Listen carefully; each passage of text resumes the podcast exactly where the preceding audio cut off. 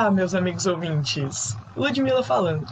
Vou estar com vocês em muitos dos episódios que virão, então não se esqueçam dessa voz.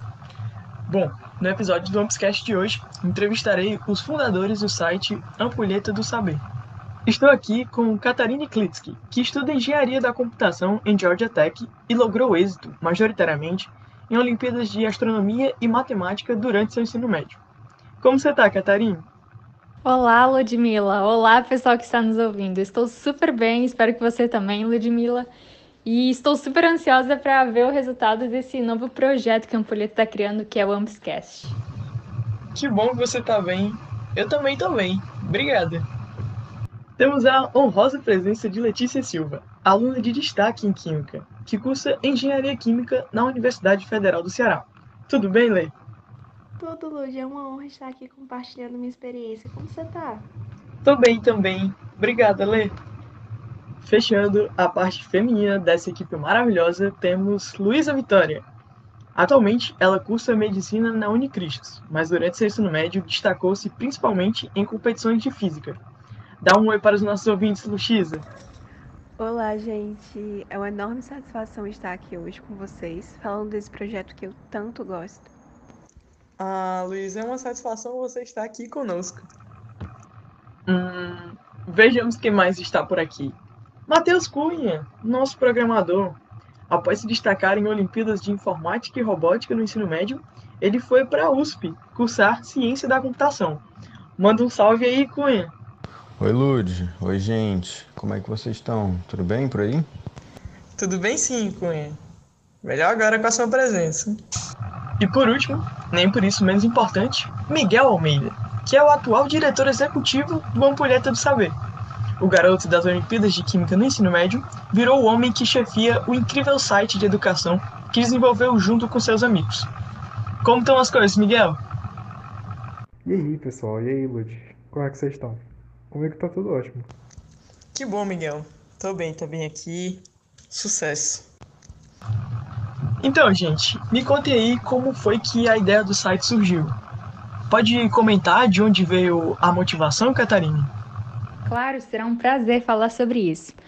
Pois é, como alguns de vocês talvez já sabem, eu sou de uma cidade no interior de Santa Catarina chamada Timbó, bem pequenininha, onde a gente não tinha essa cultura de Olimpíadas. Então, participar de Olimpíadas foi uma coisa totalmente diferente que eu comecei a fazer e eu não tinha, assim, suporte nenhum para participar disso. Então, tudo que eu conseguia estudar era através de procurar no site das Olimpíadas, é, ver se tinha algum material lá que eles disponibilizavam, mas não tinha um guia de como fazer, como estudar, como me preparar para os simulados além das provas antigas, quais eram os tópicos que caíam com mais frequência na Olimpíada, toda essa questão de apoio, né? E aí, quando eu fui estudar para Fortaleza, no meu segundo ano do ensino médio, eu vi uma realidade totalmente diferente, onde as pessoas tinham desde pequenininho, desde primeiro, segundo, terceiro ano do ensino fundamental, já apoio e incentivo para participar das Olimpíadas Científicas. Então, eu percebi que o principal diferencial era, e o que a gente tinha a escassez no Brasil, era justamente esse recurso de o jovem poder, desde cedo, ser preparado para as Olimpíadas, independente de onde ele estivesse, seja uma cidade grande como Fortaleza, São Paulo, Rio de Janeiro, ou seja uma cidade pequena no interior, como é o caso aqui de Timbó. Então, foi daí que eu conversei com vários amigos meus que também tiveram essa percepção de que existe sim uma desigualdade de recursos no Brasil é, disponíveis a, até o tal momento para participar das Olimpíadas e assim a gente decidiu que a gente, né, que já tinha um pouco mais de experiência, já tinha quebrado a cara um pouco com, com a questão das Olimpíadas, o que fazer, o que não fazer, o que era bom, o que não era, o que era recomendado, a gente decidiu que a gente seria protagonista nesse sentido de criar o site da Ampulheta do Saber para oferecer esses recursos para os jovens que estão aí no Brasil afora. E como foi assim que surgiu a, a ideia para o nome Ampulheta do Saber? O que, que isso significa? Então, Lúcia, essa é uma excelente pergunta de fato. Nós ouvimos com certa recorrência. E dentro do projeto Ampulheta do Saber, esse nome apresenta alguns significados para nós. Por exemplo, Sabe-se que uma ampulheta, os grãos de areia escorrem e se acumulam de forma lenta, progressiva e gradual. Da mesma forma, acreditamos que se dá o processo de adquirir conhecimento, que não acontece da noite para o dia. Ele demanda tempo, é um processo gradual. Por isso, é importante que comecemos a trabalhar com os estudantes desde o ensino fundamental, para que eles possam adquirir uma base, uma bagagem de conhecimento e que possam levá-la para o ensino médio, a fim de atingir seus objetivos, como Olimpíadas Científicas, vestibulares. Além disso, na antiguidade, a ampulheta representava um símbolo de sabedoria, de conhecimento, que é algo que tentamos transmitir para os nossos estudantes. Bem, Letícia, vocês criaram um site fenomenal é, com uma ótima motivação inicial. E qual a importância do que vocês criaram para a sociedade, assim, no geral? Hoje eu acho que a parte mais importante do Ampulheta é a democratização do conhecimento. Porque qualquer pessoa com acesso à internet e um aparelho eletrônico consegue ter acesso a materiais de estudo, é, a testes, a curiosidades sobre várias áreas e consegue tanto estudar para a sua Olimpíada de interesse, quanto ela pode começar a estudar inclusive para o próprio vestibular, porque existem muitos conteúdos que são similares. Então, assim, eu acho que isso é super importante, até porque, assim, existem algumas áreas, alguns locais no Brasil, onde as Olimpíadas são mais é, exploradas, como onde a gente mora, né, aqui no Ceará, mas existem algumas outra, alguns outros locais que não, não existe essa preparação tão, tão forte, né?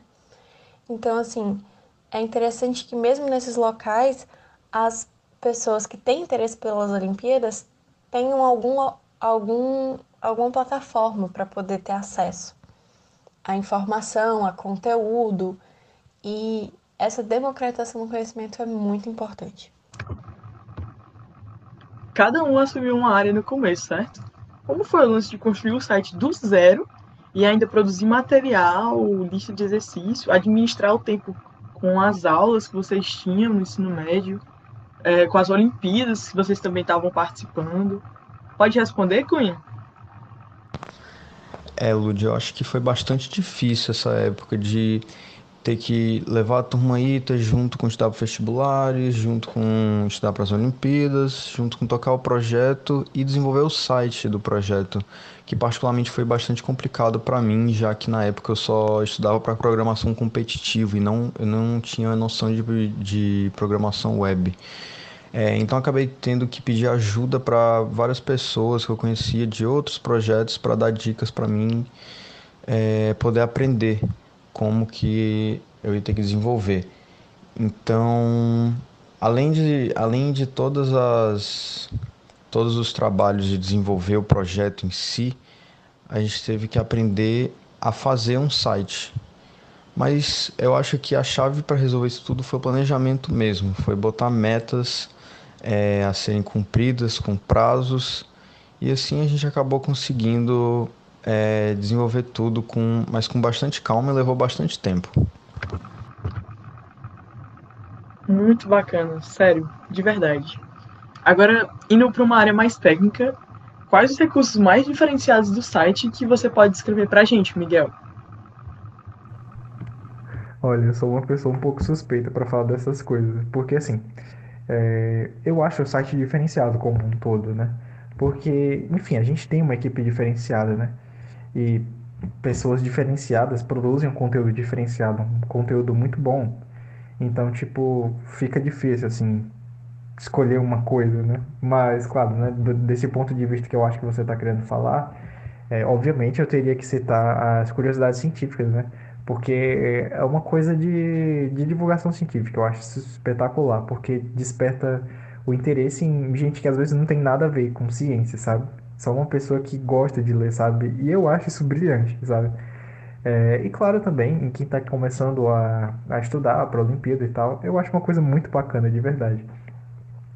É, também tem as estatísticas, né? Que é uma coisa sensacional para quem está fazendo a Olimpíada, independente da fase que está. Porque, é, sei lá, se você está começando ou se você está perto já da Olimpíada é, é muito importante você saber o que, que você deve focar em determinado momento baseado na recorrência né, da Olimpíada, né? Às vezes não vale a pena você estar tá perto de uma prova e estudar conteúdo que quase não cai, né? Então, tipo, é importante, né? Eu acho realmente uma ferramenta muito interessante.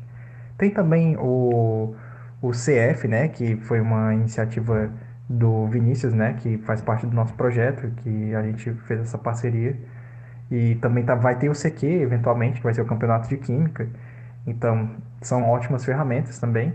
E claro, né, a, a famosa, nova agora, é, nova ferramenta aí que está sendo gravada agora pela primeira vez, o nosso podcast, né? Que o Ampscast aí tem muito futuro aí, a gente vai estar tá trazendo muita coisa legal. Bom, gente, para encerrar aqui, eu queria saber de vocês que conselhos dariam para quem está começando a se preparar para Olimpíadas Científicas agora. Tipo, o site ele tem uma estrutura maravilhosa com material, simulado, lista de exercícios, estatística, mas algo que vai além do acadêmico. Vocês olhassem para trás e, ah, eu com certeza falaria isso para mim no começo da minha preparação. Poxa vida, tem tanta coisa legal para falar de Olimpíadas, de dicas, como você pode melhorar, como você pode encontrar o que você realmente quer e ter sucesso nisso.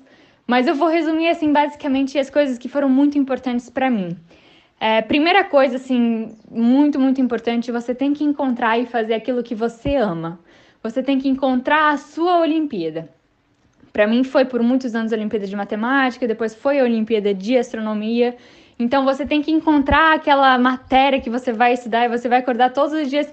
Poxa, eu vou estudar hoje para a Olimpíada porque é uma coisa que eu gosto, uma coisa que atiça a minha curiosidade, eu quero descobrir um pouco mais sobre isso. E não simplesmente ir fazer a Olimpíada para buscar uma medalha.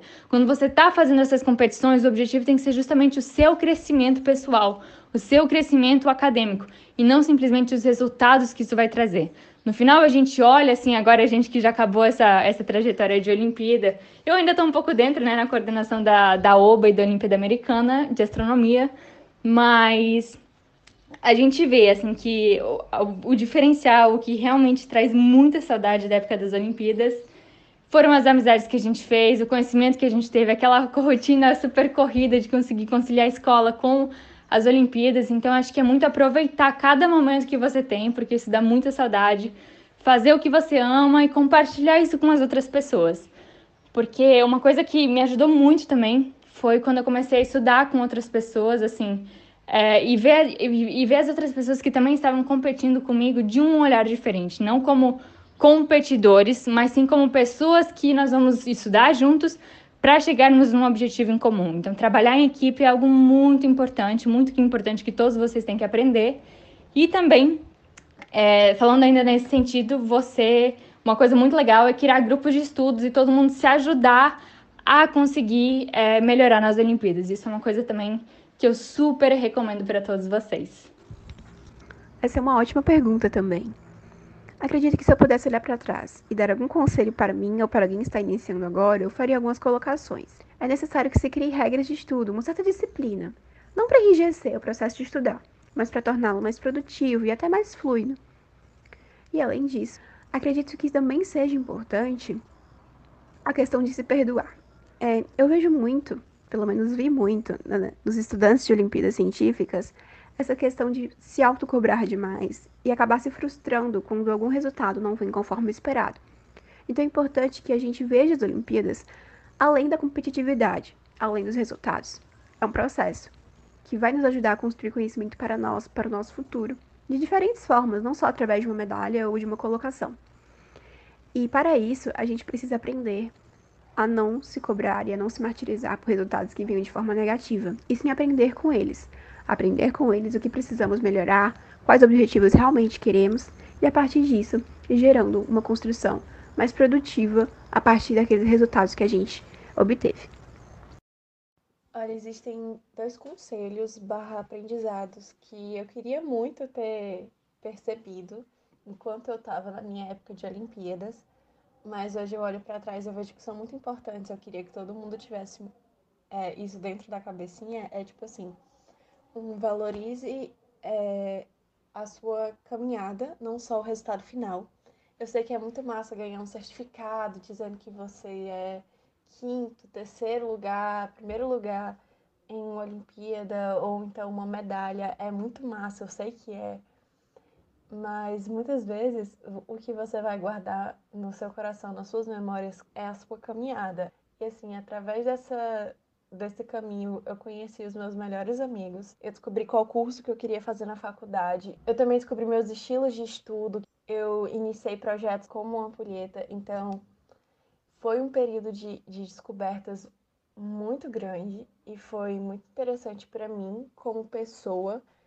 E assim, eu tenho as minhas medalhas ali para mostrar e etc, mas assim, o que é mais importante para mim é a caminhada que eu tive, os aprendizados de vida que eu tive mesmo, às vezes até não relacionados à própria Olimpíada. Eu lembro muito bem de eu fazendo a YPT e, tipo, eu estando com os meus colegas lá na última fase, é, comendo uma pizza no hotel e é um, uma memória muito importante para mim. Então, assim, valorizem muito a caminhada. E o meu segundo conselho seria, por favor, cuide da sua saúde mental. E cuidar da saúde mental pode ser simplesmente parar para beber uma água ou pegar duas horinhas do seu sábado e sair com seus amigos. Eu acredito que é o que eu tenho para dar de conselho. Eu espero que vocês acolham. É, hoje, olhando para trás, eu vejo que são aprendizados que eu tomei com a minha caminhada de Olimpíadas e que se eu tivesse essas duas coisas na cabeça, teria sido talvez uma caminhada mais tranquila. É, eu acho que eu tenho algumas dicas para dar e alguns arrependimentos quanto é, aos meus estudos para as Olimpíadas no ensino médio. Eu acho que um dos maiores arrependimentos é o de não fazer planejamentos bem feitos para os meus estudos. Eu acho que é uma coisa que eu aprendi dentro da faculdade fazendo projetos de que se você não se planeja bem, se você não tira um tempo na semana para fazer planejamento e revisar planejamentos que você já tinha feito, você acaba tendo resultados muito piores. Então é algo que eu, se eu voltasse atrás, com certeza eu tiraria um tempo na semana, pelo menos uma hora, para fazer esses planejamentos e revisar os planejamentos que eu já tinha feito. É, e não só planejamento para hoje ou para amanhã ou para a próxima semana, planejamento para o mês, para o próximo mês, para o semestre, porque a organização é essencial na hora de obter resultado.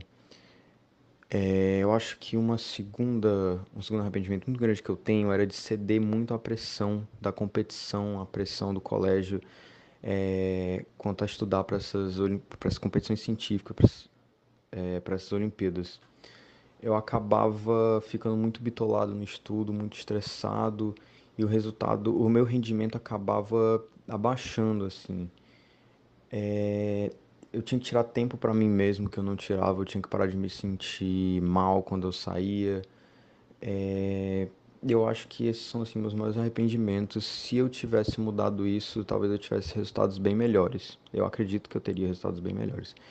E eu acho que uma dica bem aleatória que eu vou dar aqui, que é algo que eu aprendi no meu terceiro ano fazendo robótica, que eu podia ter usado mais no meu segundo e no meu primeiro ano, que é Cara, sair da bolha de procurar as coisas em português e inglês no Google. Você pode procurar também em outras línguas.